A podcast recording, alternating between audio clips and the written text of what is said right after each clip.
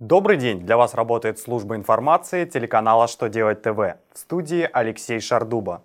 В этом выпуске вы узнаете, какие новые стандарты документов утвердила налоговая служба, какие новые виды иностранного оборудования запрещены для участия в госзакупках, когда доходы от реализации помещения включаются в базу по ОСН. Итак, о самом главном по порядку.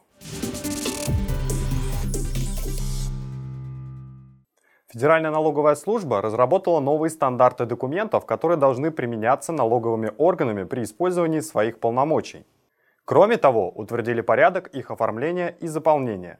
Данные стандарты должны использоваться при подготовке документов для осуществления налогового контроля и при разработке форм для регистрации компаний и предпринимателей.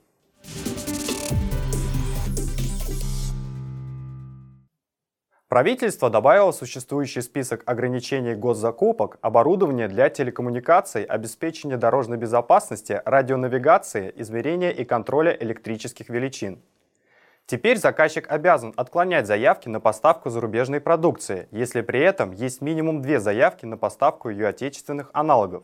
Эти заявки соответствуют заявленным требованиям и в них не предлагают одни и те же товары одного производителя. Обновленный перечень ограничений действует с 19 июля 2017 года. Если закупка включенных в список товаров началась до этого дня, то соответствующие корректировки в закупочную документацию вносить не нужно.